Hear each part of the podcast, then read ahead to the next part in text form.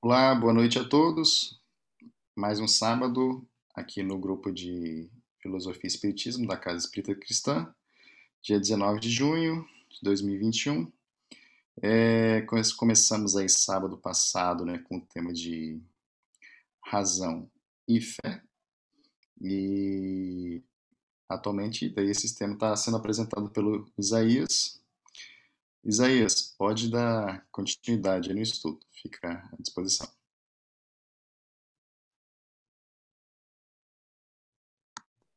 Vamos lá, então. É, nosso grande objetivo aqui, a gente está primeiro dando uma olhada, primeiro dando uma olhada em como era é, como era a relação entre pensar e Deus, né? Muito mais a visão, a visão de Deus é, pelo prisma, pelo prisma da razão, né? E o nosso objetivo é fazer esse caminho e percorrendo a história, é, dando uma olhada como isso foi, como isso foi resolvido, como os, como os filósofos resolveram no seu pensar Deus, né?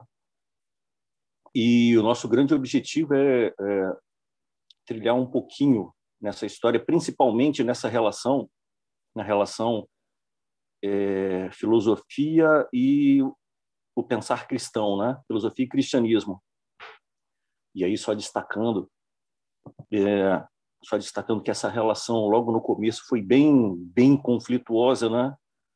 De, de ambos os lados, né? Tanto tanto os cristãos não viam com bons olhos, né? Boa parte dos cristãos, né? Não viam com bons olhos a filosofia, bem como também é, a maioria dos filósofos não olhavam com bons olhos o cristianismo, né? A fé cristã. Né? Em geral, a fé cristã, logo no começo, não foi bem vista de forma nenhuma, né? Haja, uh, haja vista aí os, os, os primeiros anos, né? uh, primeiro século, com perseguições, mortes e, e tal. Fez aí? Então a gente. Oi. Posso fazer um, um, complemento aí nessa nessa sua recapitulação sobre o primeiro momento cristão ali junto ao Império Romano, né? É, é, muito curioso assim esse, esse, esse, essa jornada, não vou nem falar isso tudo que a gente está fazendo de tentar entender a fé e a razão ao longo do tempo, né? Nós estamos lá no mundo grego para ir voltando, né? É, mas o que, o, o que me chama muita atenção, e eu acho que a gente vai passar por isso em algum momento, é como uma doutrina, como um ensinamento é, de amor ao próximo, de humildade, de é, resignação, que era a proposta cristã, de perdão das ofensas, se torna num, num dos maiores projetos de poder da humanidade é, e como que, nas palavras de um, um grande crítico da, da, do, do, cristianismo, que foi uma das pessoas que, que, que construiu a teologia da, das igrejas protestantes do Brasil hoje, um cara chamado Caio Fábio, ele ajuda a construir o que hoje é essa potência dessas igrejas, na sua construção teológica, né? E hoje ele é um grande crítico. É, eu até passei alguma coisa já lá no grupo, posso passar de novo ele fala que hoje nós chegamos ao ponto de que o maior inimigo das igrejas, no geral, mas ele fala das protestantes, que é o alvo de crítica dele, é o próprio, é, é o próprio Cristo.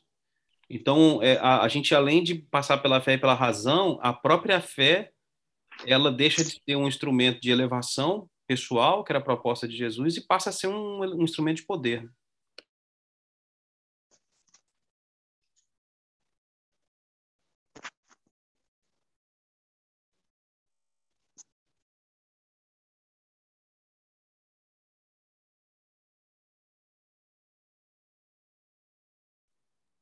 Vocês estão aí, gente?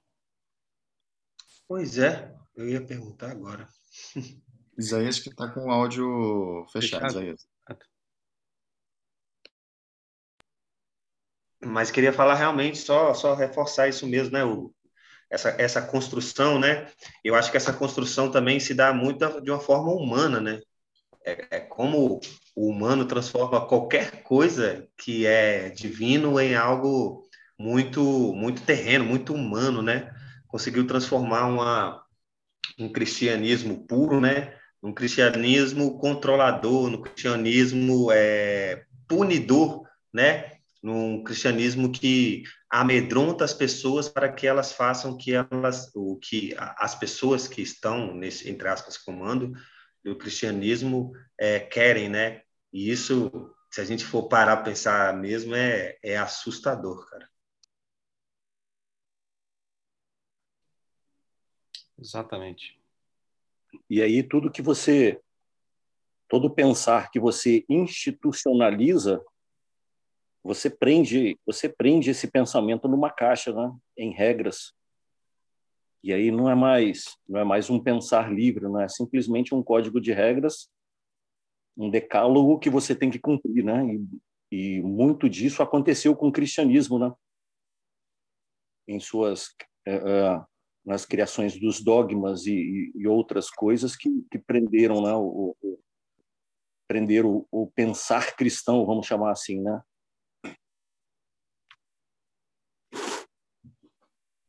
Isso, concordo. Então, só dando uma recapitulada, a gente viu que lá nos pré-socráticos, é, o grande foco era a busca do princípio, né? É, do princípio das coisas, mas basicamente do princípio do mundo. E aí a gente viu que uh, uns achavam que era água, o outro infinito, o outro ar, o outro fogo, mas não pensaram um tanto divinizado desse fogo, né?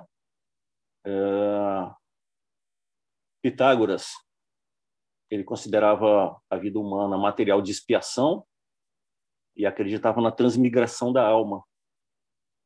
É, a escola eleática com Parmênides é, desenvolve de certa forma um pensar teológico e aí a multiplicidade dos deuses desemboca na afirmação e aqui é a primeira primeira primeira vez que surge isso, né? A multiplicidade do, dos deuses vai terminar numa afirma, afirmação de um Deus único universal, tá? E aí ocorrem problemas com alguns, né? É, Anaxágoras ele é obrigado a fugir da cidade porque ele reafirmava um Deus único. Ele negava toda aquela multiplicidade dos deuses e aí ele foi perseguido. Uma das acusações de Sócrates, tá? Foi isso aí também. Ele corromper a juventude com uma uh, uh, afirmação do Deus único, tá? É, a gente falou um pouquinho de Sócrates também,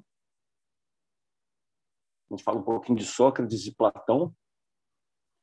E Sócrates vai dizer que, a citação de Sócrates, baseias a felicidade nas delícias e no luxo. Em compensação, penso que o não ter nenhuma necessidade é coisa divina. E ter o menos possível é o que mais me aproxima do divino. Pois o bem, o divino, é ótimo. E o que mais se avizinha do divino é o que mais se acerca do ótimo.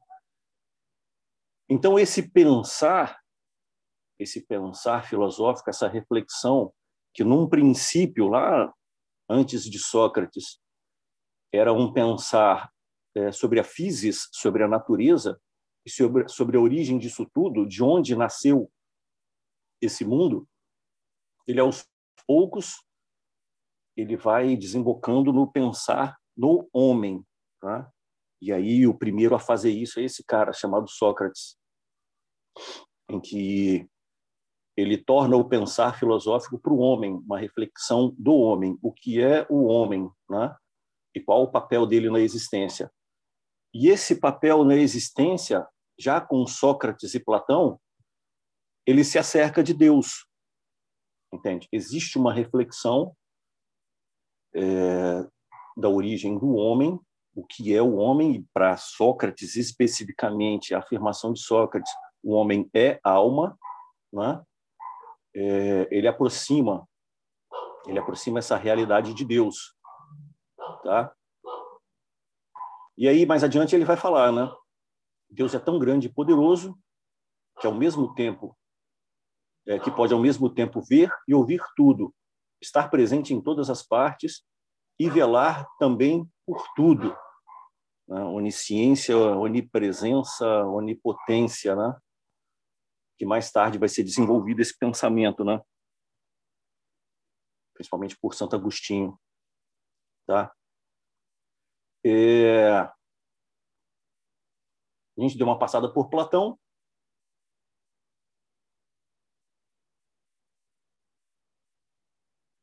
É, que ele vai dizer, ele vai falar sobre sobre a relação do homem com Deus e como esse homem pode se aproximar de Deus, né? Como esse homem pode se aproximar de Deus. E aí ele vai nas afirmações dele e conta a procura da sabedoria. Que dizes? O corpo não é um impedimento?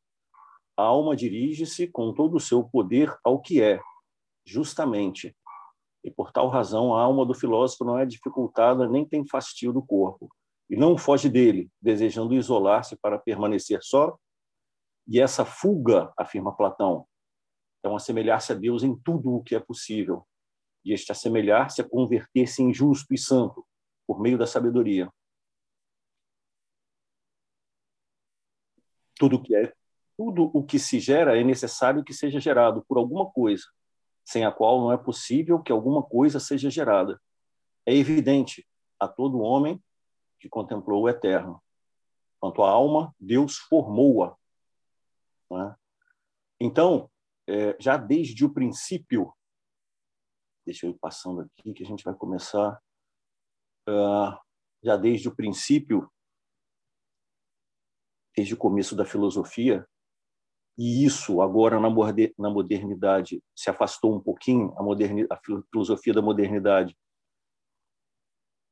se afastou disso, né? A busca é outra, é da reafirmação do homem, né? O homem por si e muito mais o caráter, uh, o comportamento do homem, né? É, a filosofia desde o começo ela entrelaça o refletir racional é, e o princípio do homem. Ele relaciona, ela relaciona isso, como a gente está vendo, né? De N formas de N formas. O ápice disso, uh, o pensador que mais influenciou isso, a gente vai ver, é Platão com seu refletir, né? Platão e os neoplatônicos, principalmente Plotino. Ele vai exercer uma influência absurda na Idade Média, já desde o começo, né, com Clemente e outros, chegando a Santo Agostinho. O único que dá uma fugida disso aí é Santo Tomás de Aquino, que ele segue Aristóteles, né, o pensar de Aristóteles. Mas Platão é o, é o grande influenciador, né? E a gente vai ver a razão. A gente vai ver a razão disso, né? Tá? Então a gente chega em Aristóteles. É... Aristóteles ele começa a sua filosofia com a crença na, na imortalidade da alma, na sua pré-existência e na sua substancialidade na obra da filosofia, em sua obra sobre a filosofia, empenha-se em provar a existência do Deus Supremo. Mas aqui é interessante notar que esse Deus de Aristóteles não é um Deus moral, como o Deus cristão, né? O que é um Deus moral? Deus moral é aquele homem, é aquele Deus que se relaciona com o homem, né? Quer o bem do homem e quer a proximidade do homem, que, que aconteça a proximidade do homem para com ele mesmo. Então, Deus deseja isso. O Deus de Aristóteles não. O Deus de Aristóteles é um motor imóvel, né? É, e aí assim ele afirma: os primeiros que viram o céu e contemplaram o sol percorrendo o seu caminho, desde a aurora até o ocaso e as danças ordenadas dos astros, procuraram um artífice, procuraram um artífice dessa formosa ordenação, não pensando que pudesse formar-se ao acaso, mas obra da natureza, de uma natureza superior e incorruptível, que é Deus. Então, o, Edgar, na semana passada, foi até interessante a pergunta dele, é, quando ele, ele pergunta sobre, quando ele fala sobre, de certa forma, né, estou dizendo com outras palavras, da impossibilidade dessa prova, dessa existência, né, para a razão é, para razão falta a prova da existência de Deus, mas por outro lado, através de raciocínios, e a gente vai ver isso em Santo Agostinho Santo Tomás, e Santo Tomás aproveita essas provas da existência de Deus, através da razão a gente pode chegar a Deus, né? Através de raciocínios, é, de silogismos, a gente consegue chegar a Deus, né? E aí Aristóteles vai afirmar na metafísica se existe algo eterno, imóvel e separado da matéria, é evidente que compete a uma ciência teórica, ciência teórica, a razão, né? conhecê-lo. Não é a física, certamente, nem a matemática, mas uma outra superior a ambas. E aí, esse cara aí, Aristóteles, é o iniciador de uma forma de pensar que se chama metafísica, é o iniciador, não é? é de uma forma de pensar que se chama metafísica, entende? Como ele diz aqui, essa razão teórica que está para além da física, não é a física certamente, então está para além da física. Plotino Plotino ele vai embarcar nessa metafísica também, quando ele começa a pensar a respeito do uno, né? das características do uno é, e da criação do mundo. E os filósofos cristãos também vão embarcar nessa metafísica, né? Isaías, Oi. Eu estou aqui pensando, cara, é essa separação né, da física e da metafísica que é, em, começa em Aristóteles, né, como você está explicando, é, é, é, um caminho natural de reflexão e, e, conclusões até lógicas, né? Mas por outro lado, eu estou aqui pensando como que as coisas foram separadas e coisas que faziam sentido andar juntas e eram naturais andarem juntas, como Sócrates, por exemplo, lá no final falava. De, é, é, uma, é um homem de profundo raciocínio e razão, porém isso não tem que necessariamente vir desvinculado de uma espiritualidade mais, vi, mais vivente, né? uma espiritualidade mais, mais conectada. E isso, essa separação, ela é tão forte de ciência e Deus que chega nos tempos de hoje, com a doutrina espírita que tem ali um papel de juntar ciência, filosofia e religião, e para nós ainda a gente ainda não consegue juntar essas coisas, porque a gente juntando tudo ainda deixa tudo separado. Não, isso daqui é religião. Ó, isso daqui é o lado da ciência. Ah, o povo que gosta da ciência no espiritismo está ali.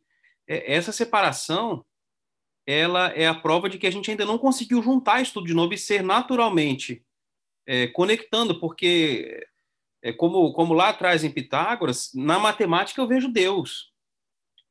É, e agora a gente está com dificuldade, porque no espiritismo não é, não é o pessoal da filosofia, o pessoal da ciência todas as coisas elas andam juntas porque elas só fazem sentido se elas estiverem juntas. Então a gente começa a separar isso por, por, um, por caminhos lógicos, né? Óbvio, pô, a, a, física não tem como medir a existência de Deus. E só que isso eu não, não sei como, né? Acho que a gente deve passar por isso. Isso vai se separando de um jeito tal que passou a ser um caminho quase que obrigatório não juntá-las mais, a ponto de ter depois, né? A igreja mandando matar os cientistas e tal quando na verdade essas coisas já, já foram próximas, né? já fizeram, é, é, mostraram que eram, eram naturais serem próximas.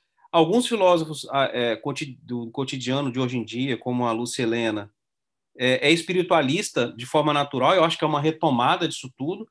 Mas depois disso, cara, essa separação, a gente tem uma profunda dificuldade né, de, de, de enxergar que tudo está tudo tá dentro de um mesmo campo. Né? Exatamente. Essa é uma das consequências do, do nosso mergulho no mundo dos sentidos, né? Dos cinco sentidos, né? Essa é uma das consequências. É... Qual? A necessidade da prova. E até hoje isso, né?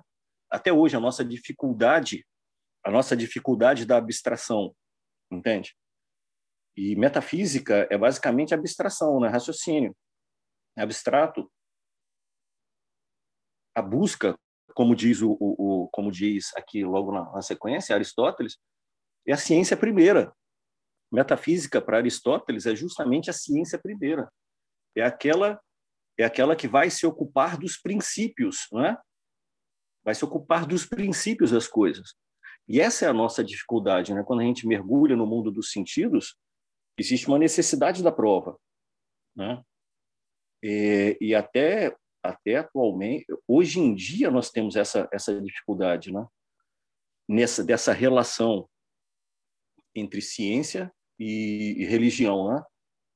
A gente sempre, é, a gente nunca consegue equilibrar, né? Raramente, nunca não, mas raramente.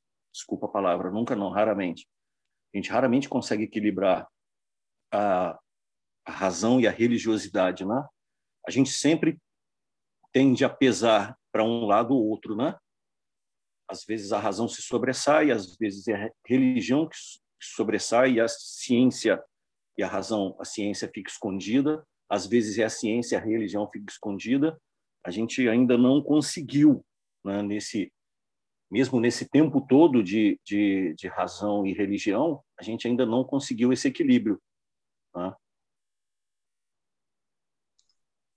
Isaías, Hugo, muito, muito bom essa fala. É, e acho que realmente é, é uma coisa que a gente precisa retomar neste momento, principalmente de transição. O último MES ele falou sobre a trívia, né? E, de fato, essa trívia é algo é, que, não, que nós não podemos desassociar, é, mas a gente tem feito. E, principalmente, eu tenho visto, e aqui uma, é uma visão minha, né? E aí, como uma crítica a, ao que eu tenho é, vivenciado em alguns lugares da doutrina espírita, né, no movimento espírita, na verdade, é, é uma dissociação e uma, é, uma forte tendência a puxarmos para o lado religioso, inclusive, entre aspas, criando dogmas dentro da nossa própria doutrina. Uma doutrina que o próprio Kardec diz que é, é é, gente, eu esqueci a palavra agora. É, progressista. Como que uma, com uma doutrina progressista a gente pode criar dogmas dentro dela? Coisas que são fechadas. Isso não é, não, não, não tem cabimento isso, né? Isso é algo contraditório, inclusive. E é isso que o Hugo falou. Na verdade, é, esses três aspectos, eles andam junto e devem andar juntos, né? Não tem como, se você parar para pensar um pouco, de desassociar todos esses três aspectos da doutrina espírita. É, se a gente for pensar em qualquer situação dentro da doutrina espírita, a gente consegue fazer essa, essa, essa conexão, assim como Kardec fez essa conexão. É claro que, por exemplo, a ciência e a filosofia, para quem fez um, um, ensino superior, sabe que elas caminham muito juntos. Para você fazer é, uma, um TCC, uma dissertação de mestrado, você precisa achar uma problemática que está é, é, é, tá ligada à filosofia muito, essa questão do, do, do questionamento, né, da, dessas, das teorias e tal, etc. E você tem que ter um método para que você ache resposta para a problemática. Então, essas duas coisas realmente estão um pouco mais ligadas.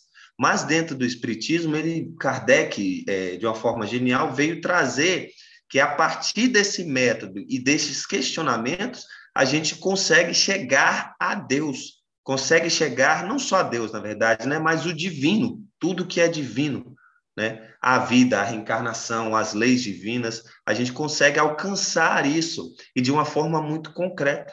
E aí, é, eu acho que até por uma questão histórica que a gente vivenciou no decorrer desses anos, a gente vem separando muito essas, essas três questões, né? E, e, na minha opinião, a gente tem puxado ainda mais para um lado religioso dentro da doutrina espírita e, em alguns casos, entre aspas, né, criando alguns dogmas, né? E isso é realmente preocupante.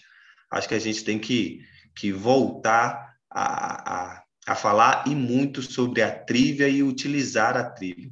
Porque, querendo ou não, a gente sempre fala também, é, encerrando a minha fala, sobre a fé raciocinada.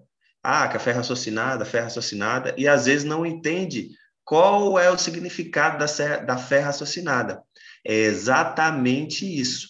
Porque quando você utiliza todos esses três aspectos, você tem uma fé raciocinada. Uma fé porque acredita, uma fé porque comprova que aquilo existe. Através do quê? Da ciência, dos métodos, da filosofia, se chega até a sua fé. Isaías. Oi? Eu também queria falar, comentar um negócio. Fica à vontade. em cima, inclusive, foi, foi o. Quem estava falando era o Matheus Lisboa. Isso. É porque às vezes eu confundo aqui, né? Tem o Jordan e o Matheus, às vezes eu confundo. Mas é, é o seguinte, é, eu, eu acredito que, como eu, é, que às vezes o que acontece? Eu, eu acredito em Deus e, e, e cultivo essa ideia, né? É, pelo, que eu, pelo, que eu, pelo que eu aprendi até hoje, pela doutrina, etc., mas muito, muito dessa ideia de Deus dentro de mim, ela é mais assim, intuitiva, mais até um pouco mística, vamos botar assim. É, mas é, essa ideia, né, que para isso que a gente está estudando aqui, essa ideia de um Deus que você percebe pela metafísica, eu acho assim que que não é uma coisa assim, vamos dizer assim, muito popular, não é popular, né? As pessoas sei lá, não discutem metafísica assim no, no dia a dia, a gente não vê isso assim. Então eu acho que que o interessante realmente é você perceber Deus e e tudo relacionado né, à divindade, é, entendendo, compreendendo, é, que eu acho até que é o propósito também agora desse, desse estudo, até onde eu estou entendendo. É, então, às vezes, o que acontece? Você se vê diante de uma pessoa que não acredita em Deus ou que tem uma vida assim muito voltada para os sentidos. Eu achei essa resposta sua maravilhosa para a questão do Hugo, né? Que foi o mergulho no sentido que separou isso tudo. Cara, achei super fantástico isso aí. Deu para entender bastante. É, então, é, se a pessoa está muito mergulhada no sentido, vamos botar assim, ela, sei lá, lá dentro ela até sabe que Deus existe e tal, mas você que já tem isso mais intuitivo, mais místico dentro de você, você não consegue falar para essa pessoa, às vezes, é, desse Deus com a convicção tal que essa pessoa possa vir a entender também, entendeu? Alcançar esse nível de compreensão. Porque nós, de um modo geral, eu acredito, e que eu acho que, eu, que o Lisboa estava falando aí, é, nós mesmos espíritas é, temos, de alguma forma, esse entendimento, através de Kardec, né, de, de um Deus, de uma fé raciocinada, mas a gente ainda não, não compreende isso como talvez Kardec é, concebesse, entendeu? Como ele talvez gostaria que a gente entendesse o que foi talvez o propósito dele. É, então a gente acaba acreditando em Deus, etc., porque nós ainda temos, é, nós somos católicos reencarnados, somos protestantes reencarnados, somos pessoas que de alguma coisa, de alguma forma cultivava muito Deus, é, de uma forma assim, sem entender, é, mais mesmo pela fé e tal.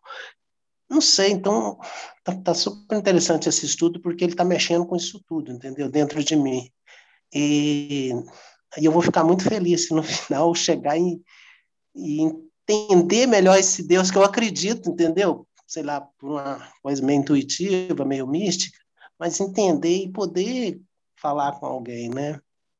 Então, só estou assim expondo o que eu estou sentindo, que eu acho que é bom, né, a gente falar o que está sentindo. É isso. Com certeza, Diga. É, complementando um pouco de, do, que vocês estão falando, né? Eu, eu às vezes falo para mim mesmo, né? Assim que a tudo que a gente conhece, né? Tudo que eu conheço, né? E aí, vamos lá, botar tudo que a gente pode chamar de conhecimento, assim, né? De experiência, de estudo, de vivência, né? Das dores, eu tento, eu tento para mim mesmo, né, dizer assim que, que é um grande quebra-cabeça. E acho que a gente vai meio que juntando as peças, né? Juntando as peças que eu falo, não no sentido de completar o quebra-cabeça, mas no sentido de tentar encaixar as diversas peças que a gente vai montando, né? Que a gente vai juntando, né? No, no caminho, né? Então, assim, a gente tem a nossa experiência, cada um, né? Cada um tem sua experiência religiosa, tem sua experiência de vida, né? Cada um tem seu seu conhecimento, né? Aquilo que, que experimenta, que extrai da vida, digamos assim.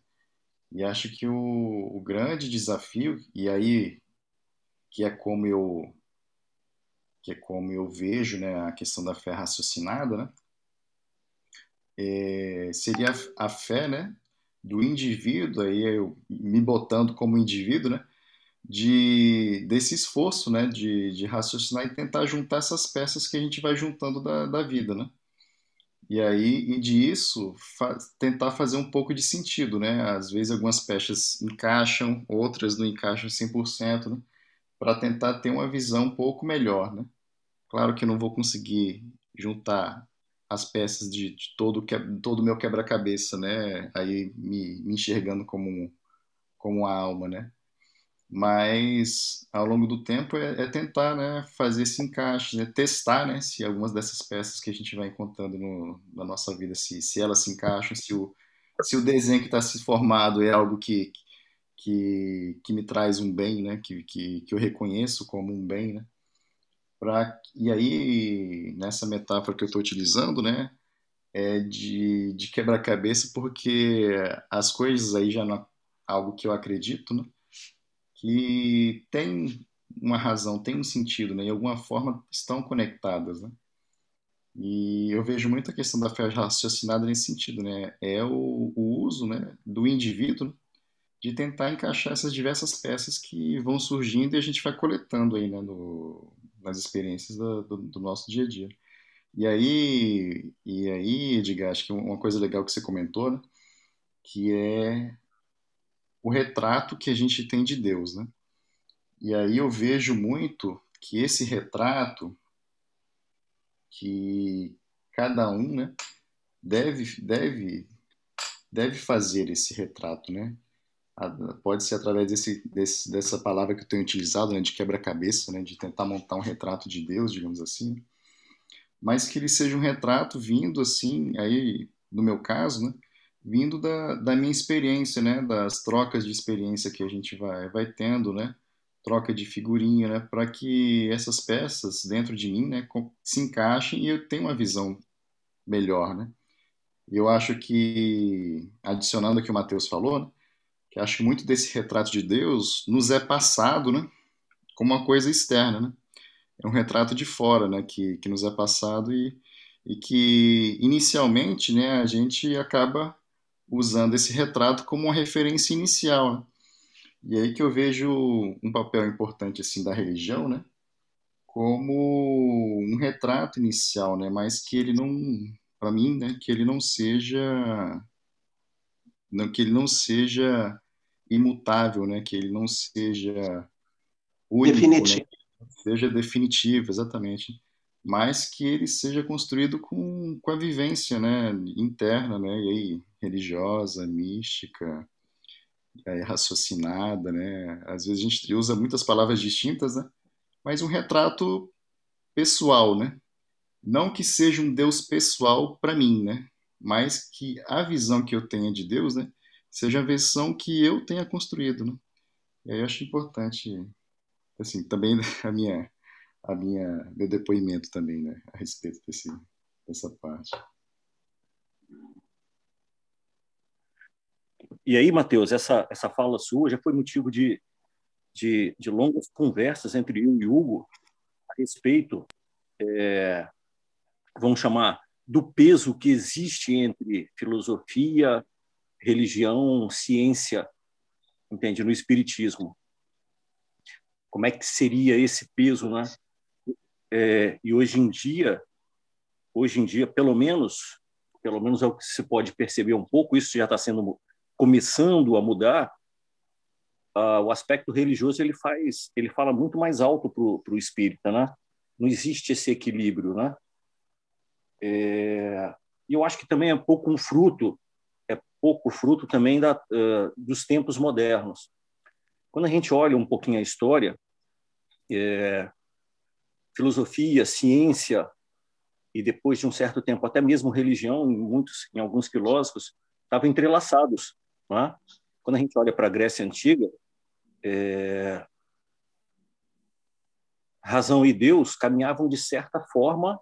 É? A reflexão a respeito do homem e do mundo terminava em Deus, finalizava com Deus. É? É... E aí, quando chega a Idade Moderna, quando chega a idade, a idade moderna, essa ciência se torna específica, não é? ela cria os seus ramos, não é? se torna é, várias, várias ciências. Eu tenho a ciência das plantas, eu tenho a ciência do corpo, eu tenho a ciência da natureza, eu tenho a ciência disso, eu tenho a ciência daquilo, que olha, que tem como seu objeto algo palpável e físico, tá?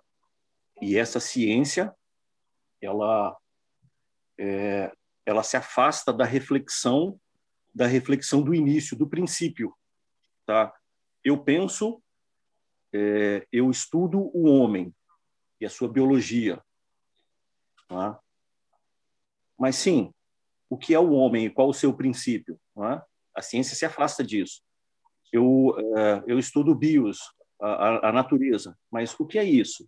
E qual o seu início? A ciência só pensa especificamente o seu objeto e se afasta dessa reflexão do início, do princípio, né? É, e aí acontece a separação, né? Vai acontecendo essa separação já já já da própria natureza da, da religião e da fé é, no, no, seu pensar no seu pensar comum do cotidiano é, acontece essa separação ciência de um lado e fé de outro é? e aí vem um, um camarada chamado Kardec que bota na nossa frente não espera aí isso pode se relacionar isso pode se relacionar não é? É, essas coisas podem conversar e ele mostra isso, né? Só que a gente ainda não percebeu, a gente não viu isso ainda em profundidade, né? É, no modo de fazer no dia a dia, entende? Para ele era normal aquilo. Para um Kardec no nível dele era normal juntar um grupo, grupos diferentes, aplicando os mesmos testes nos grupos diferentes e obtendo os mesmos resultados. Então, isso era ciência para ele, né? Isso era o normal, era a ação do dia a dia. E, é, só que, por motivos de modernidade, vamos chamar assim, não que ela seja culpada, a modernidade é sensacional, mas é, nós mesmos produzimos essa separação por não sabermos juntar essas coisas no dia a dia, entende? Juntar essas coisas no dia a dia. É, quando a gente olha assim, é, lá na Grécia, para um, um, um, Aristóteles, um Platão, um Sócrates, é, a gente olha um Plotino, o cara falando, o cara falando da metafísica como fala, como fala da própria da própria existência, da própria vida, das coisas do dia a dia, né? Então era muito comum isso para eles. Mas são seres como Plotino e Aristóteles, né? E um Platão. Hoje a gente tem essa dificuldade desse entrelaçamento, desse equilíbrio, né? de como conduzir, como eu vou me conduzir no dia a dia nessa reflexão entre é, o aspecto moral, a reflexão da vida, o crer, né, e o saber, não é isso? Ciência, ciência é shire, do latim, vem do latim shire, que é saber, né? Então, eu tenho o saber, eu tenho o crer e eu tenho o refletir sobre tudo isso. E como que a minha existência vai ser conduzida, né? Nisso aí, nisso tudo, né? Estou aqui pensando como seria se não tivesse tido essa separação. E eu me lembrei, seria como os egípcios, né? Os egípcios, perdão. Eles eram uma sociedade reconhecidamente superior ao planeta, vieram para cá por punição, né, mas eram superiores enquanto sociedade do planeta de onde vieram. É, um, uma, uma sociedade com uma ciência avançadíssima, que até hoje não se explica muita coisa, né? se tenta ainda explicar, mas que, segundo o, o, o que se tem da, tanto da história quanto da, da, do relato dos espíritos era uma sociedade extremamente intuitiva, lidava com a mediunidade, lidava com a fé. Para eles era a mesma coisa. Né? E eu acho que, que é, um, é um bom exemplo de que sim, dá certo, né? e de que para mim é inevitável. É inevitável que a gente retome. Agora, a gente aqui estudando isso, né? fica claro para mim como o espiritismo é um resgate, uma tentativa de resgate, não único, né? Para a gente não ficar aqui é, é, talvez aí com, com o ego inflado. Não é o único, mas eu acho que é um excelente resgate desse princípio socrático de falar de Deus e da razão no mesmo lugar, desse, dessa, desse exemplo de uma sociedade avançada como os egípcios, que tinham ali a fé e a ciência no meio deles no dia a dia, que não tenham que viver sem isso, né? Eu é porque a ciência ela pergunta o como, né? Como que a, que a, que a reação química acontece? Como que a maçã cai dali, né? Falando aqui da gravidade. É, mas e o porquê que isso acontece? A gente, a ciência para nessa pergunta. A religião vem muito responder para quê? Para que eu vou ser é, é, é, melhor com o próximo, né? Para que eu possa atingir o reino dos céus. Mas por que, que eu tenho que ser bom? E aí a gente começa a separar tanto que eu entendo que não tem como evoluir de, de maneira unificada se a gente não juntar tudo isso de novo.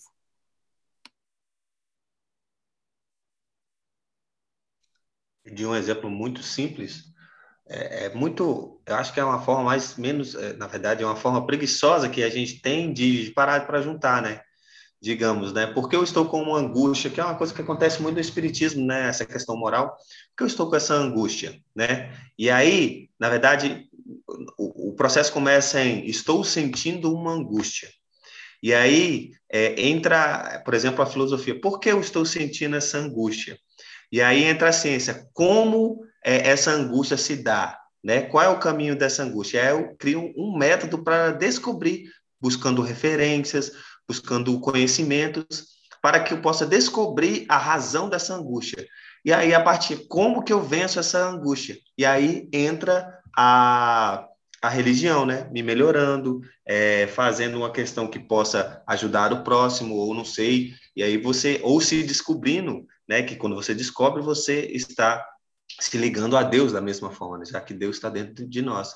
Então, se a gente parar minimamente para pensar num processo, né, que a gente passa no nosso dia a dia, né, a gente consegue juntar as três, os três aspectos de uma forma muito rápida, simples e fácil. Agora, o processo para que a gente utilize eles, aí que é difícil, porque a gente tem, é, e aí é uma questão da sociedade mesmo, a mania né, é, de poder jogar tudo para debaixo do tapete e ter uma preguiça de pensar naquilo que, que está na nossa frente, né, no que aparece para a gente no nosso dia a dia.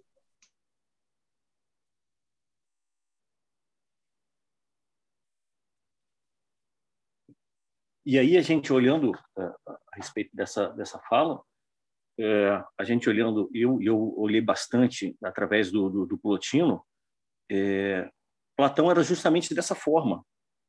Platão era justamente dessa forma, é, através da razão estabeleceu métodos para o caminho para o caminho para o que ele chamava do bem supremo, não é?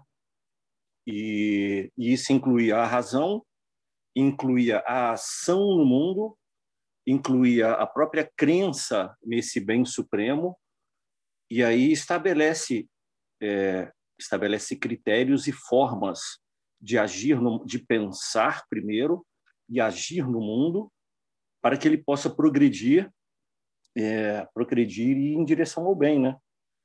E a gente perdeu um pouquinho essa, a gente perdeu um pouquinho essa é, essa forma de pensar, né? A gente perdeu um pouquinho essa forma de pensar. É muito mais fácil para mim, é muito mais fácil para mim obedecer o mandamento, sem sequer saber a razão do mandamento, entende?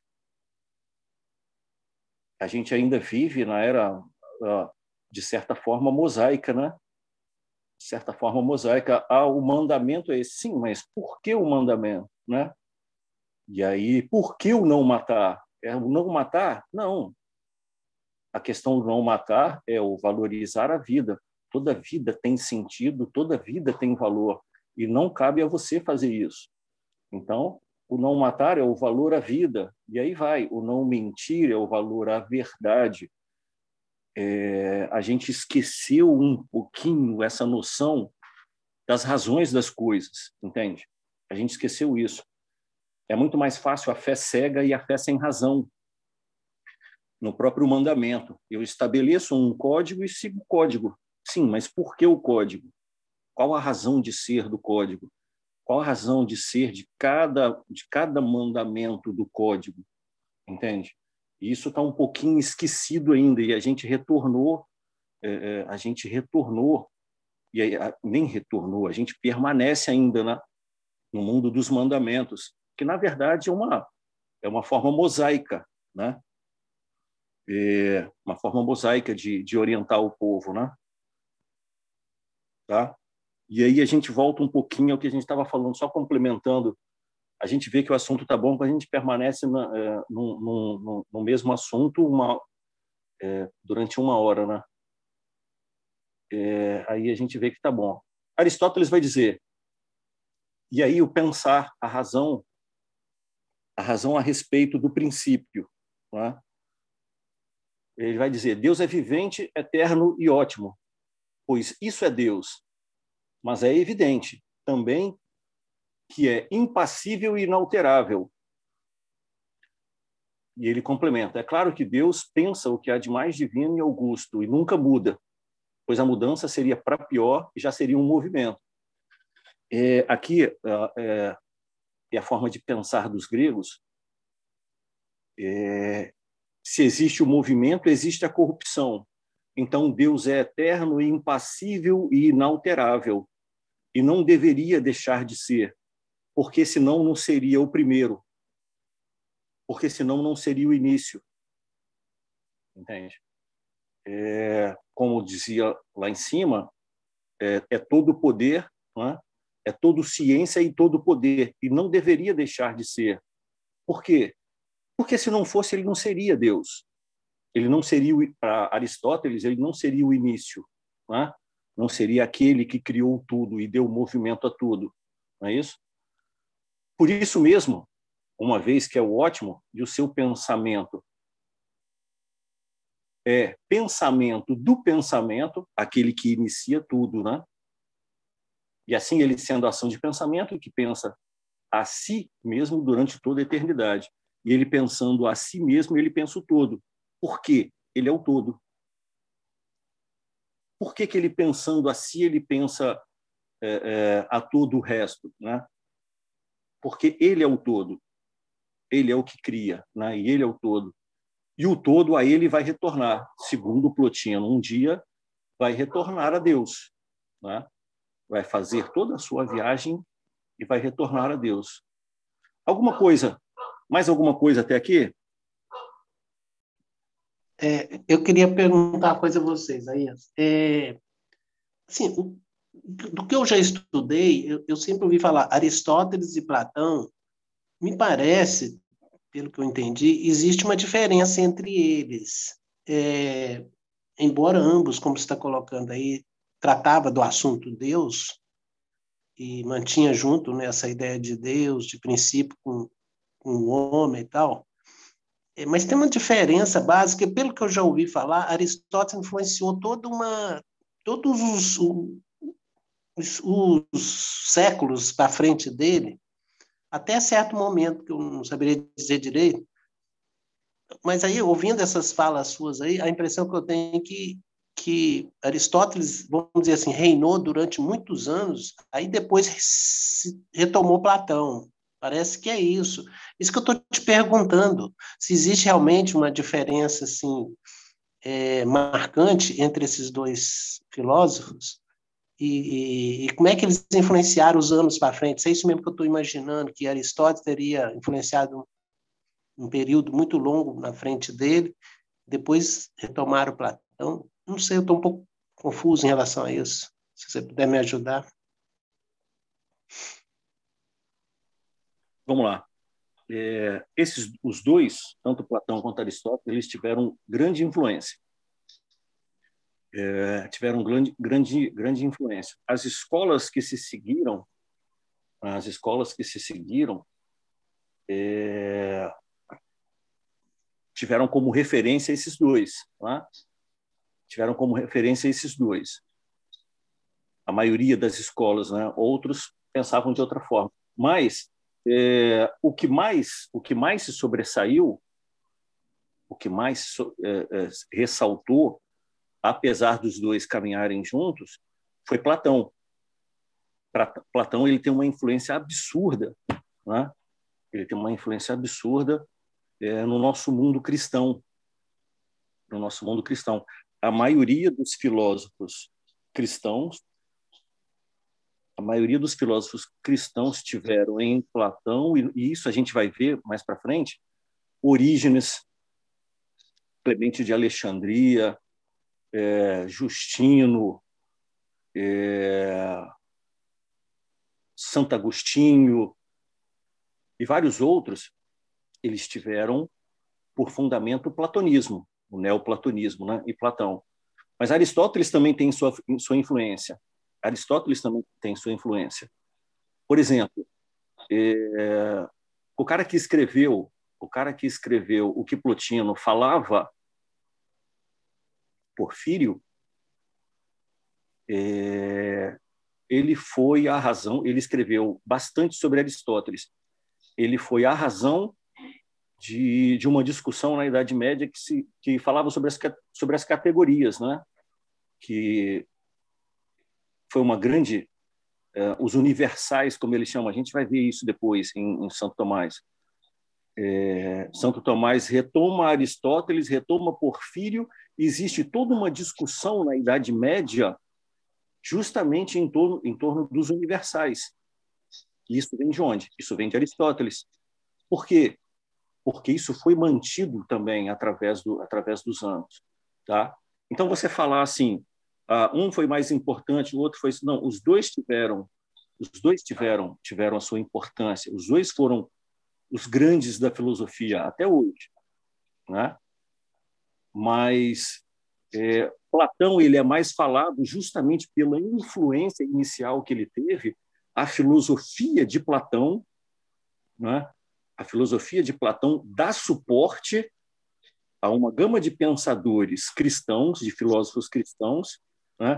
pensadores que, que vão buscar em Platão os seus argumentos, os seus argumentos para rebater aqueles que, que criticavam o, o cristianismo. E aí a gente vai ver em Clemente de Alexandria isso, a gente vai ver em Orígenes, a gente vai ver em Justino, é, nos que a gente chama de padres apologetas. Por quê? Utilizaram da filosofia para fazer apologia, é, fazer apologia, criticando aqueles aqueles filósofos e os que não acreditavam na, na doutrina na doutrina cristã. Por isso esse é, Platão aparecer mais, né? Porque ele foi ele foi aquele camarada que forneceu o material para os primeiros pensadores cristãos. Tá? E aí a gente vai ver a história de, de Clemente. Era muito muito interessante a história de Clemente. Justamente é, ele já era platônico, já era platônico e depois encontra o cristianismo. Tá? É, então assim eu vejo eu vejo dessa forma. Os dois têm a sua importância mas existe, existe o Platão ele aparece mais justamente por ser a razão, a razão e fornecer subsídios para esse começo da filosofia cristã, tá? Certo, Edgar? Beleza, beleza. Obrigado aí pela resposta. Mais, mais alguém? Deixa eu só falar uma coisa. É, eu vou ter que sair agora. Até peço licença a vocês. É, mas aí eu vou assistir depois no, no Spotify. Beleza? Tranquilo. Beleza, valeu, Diego. Um abraço.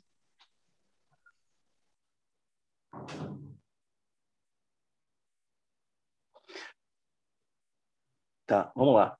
E aí as escolas posteriores a, a, a posteriores a Sócrates, Platão e Aristóteles, a gente vai dar uma olhada rápida. O horário já está em cima. É, o epicurismo, é, por volta aí de 340 a 270, Epicuro existiu. É, ele buscava o prazer, buscava o prazer e rejeitava a dor. É, acreditava nos deuses, né? É, E aí os seus seguidores achavam que os deuses não traziam, eles acreditavam que existiam, mas que não traziam benefícios, mas deveriam ser honrados. Tá? É, os estoicos. Os estoicos também acreditavam em Deus. Né? Diógenes achava que Deus era a razão seminal do mundo, né? a razão da sua criação. Interessante, né? Achava que Deus era um animal imortal, racional, perfeito e inteligente em sua bem-aventurança, inacessível a todo mal, providência que governa o universo e tudo o que nele existe. Tá? Então, é... a exceção do a exceção de Epicuro, Epicuro foi um camarada assim meio à parte, né? Mas a gente começa a perceber e aqui a gente vai se aproximando é, daqui a gente vai começando a se aproximar da era cristã. Né? Os estoicos reinaram durante muito tempo, principalmente em Roma. O estoicismo fez escola em Roma. O imperador, o imperador Marco Aurélio, ele foi um estoico, um pensador estoico, tá?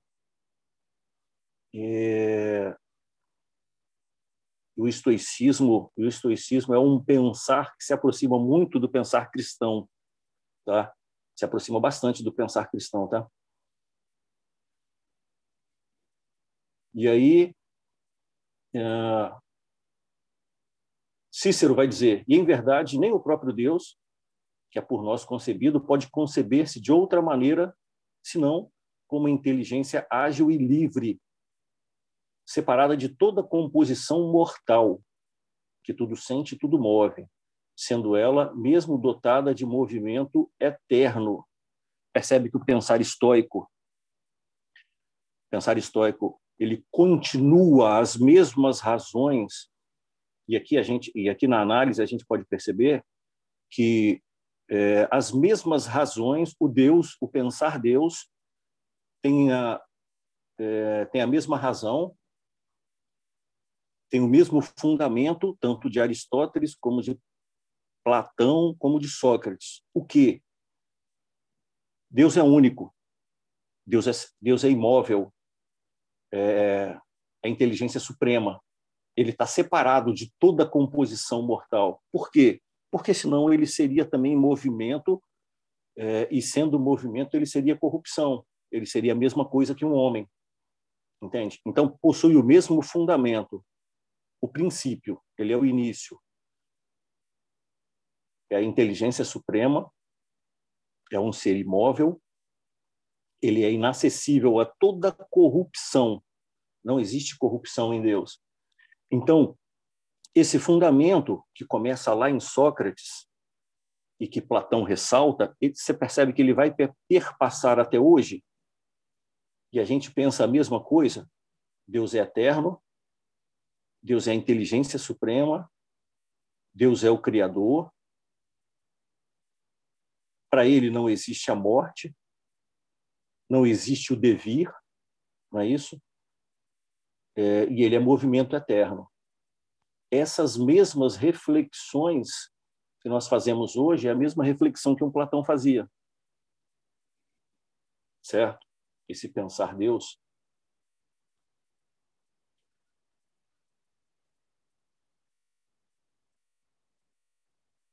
E aí continua Sêneca. É natural desdobrar o próprio pensamento até o infinito. A alma humana é coisa grande e generosa. Não quer estabelecer limites para si, nem se forem comuns com Deus. Quando chegar o dia em que se desagregue esta mescla de divino e humano, deixarei o corpo aqui onde o encontrei e me reunirei com Deus, mesmo agora não estou sem ele, mas sou prisioneiro do peso terreno. Nada de cristão aqui, né? Impressionante, né, cara? Só parecia estar tá lendo aqui alguma coisa mesmo. Muito Nada próximo. E é engraçado, né, que, que assim, quando a gente lê, né, parece que fica, fica fácil, né, a gente achar, né, assim, que essa questão do, do desagregar, né, o divino com o humano, né, desagregar dessa mescla, né, ser meio que a, a, morte, né, a morte do corpo físico, né. Aí a gente leva aquela questão, né, do da multiplicidade ou não, né, da, das existências, né, da, da reencarnação, né. Fica parecendo assim, beleza, quando eu morrer, né, quando eu me desagregar, né, deixarei esse corpo e reunirei, reunirei com Deus, né eu posso ter essa interpretação mais simples, né? Como se fosse nesse, mais nesse sentido, né? Que eu quis falar, né? E aí a gente aqui nessa fala sua a gente consegue entender um pouco Plotino.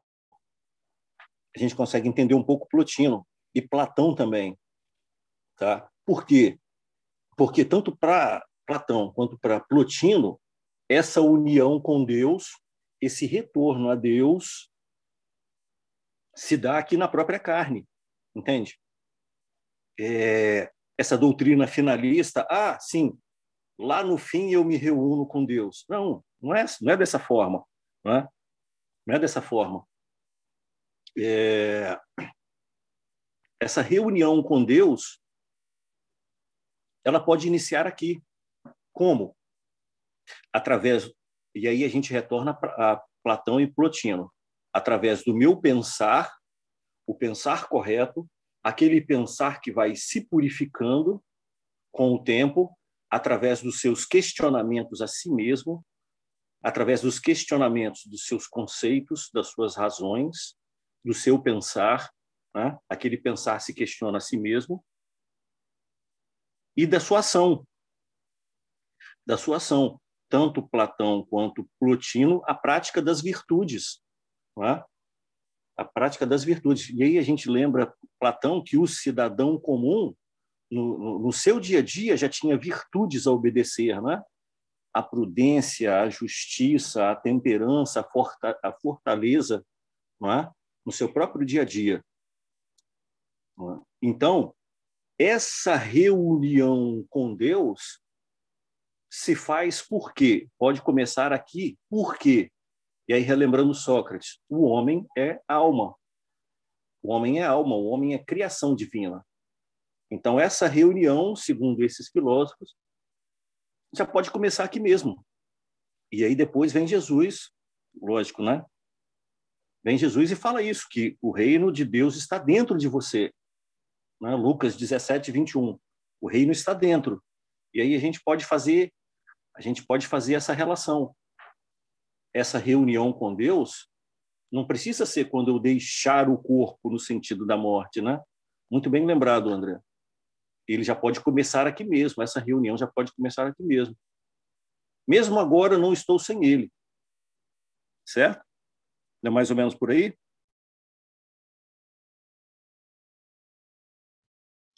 Sim, é bom, isso bom. mesmo, né? Que é que a gente acaba sempre tendo, né, o lado da interpretação, né? Então, acho que quando a gente lê um texto, né, e aí para todo e qualquer tipo de texto, né, é, se apegar ao que está escrito, né, às vezes sem, sem entender um pouco da história, né, um pouco da, da história daquele texto, né, daquela, daquela época, né, e do, do que está por trás, né, de cada um deles, né, acaba tendo algumas interpretações, né. Zanias, Oi. É, só proponho que está quase acabando o nosso horário, né? Se alguém tiver algum. Só proponho que dá, dá, um, dá uma parada aqui, e aí a gente, para não avançar muito no horário, daí a gente continua sábado que vem. E aí, se você quiser deixar uma, uma conclusão, pro, conclusão ou terminar de, de fazer né, sua, sua palavra de hoje, daí abro também para, se alguém quiser fazer alguma pergunta, né, os demais colegas, daí a gente dá uma, marca um ponto hoje para a gente continuar sábado que vem. Pode ser? Sim, por mim pode ser, sim, pode ser. Alguém teria alguma alguma coisa, alguma pergunta ou alguma algo a falar?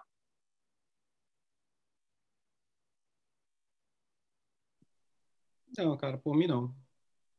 Assim, nada, não que não, não também não. o que falar, tá? A gente tem muito o que falar, mas agora não. Não, tranquilo. É, talvez para um outro momento mesmo. que realmente. A gente pegar para falar, que nem você falou, vai ficar no assunto aqui mais uma hora. É, porque essa, essa última fala do Isaías aí, eu não preciso esperar o final para que eu me junte a Deus. Isso faz com que a gente reflita sobre o conceito de salvação, né? que é uma coisa que permeia aí muito boa parte do, do, do cristianismo, mas acaba esticando muito. A gente pode, a gente pode retornar isso na, na no próximo sábado, isso é muito interessante, né? É, acho que é, sempre... acho bem bacana esse, essa concepção finalista, né? Essa concepção, concepção finalista ainda mora na gente, ainda, ainda é verdadeiro na gente ainda, né? É, vou ter. Estou trabalhando para ter a minha casinha na nosso lar, né? Ou seja, sempre pensando do outro lado, mas na verdade a gente tem que fazer a nossa casinha aqui, fazer a nossa morada aqui também. Mesmo, mesmo o espírito tem a concepção finalista ainda, né, cara? Sim, cara, é isso que a gente estava conversando, né? Beleza? Acho que a gente pode ficar por aqui, então, por hoje. Ótimo. Combinado, então, pessoal. Aí, sábado que vem tem mais, né? Abraço a todos aí, bom final de semana. Abraço, gente.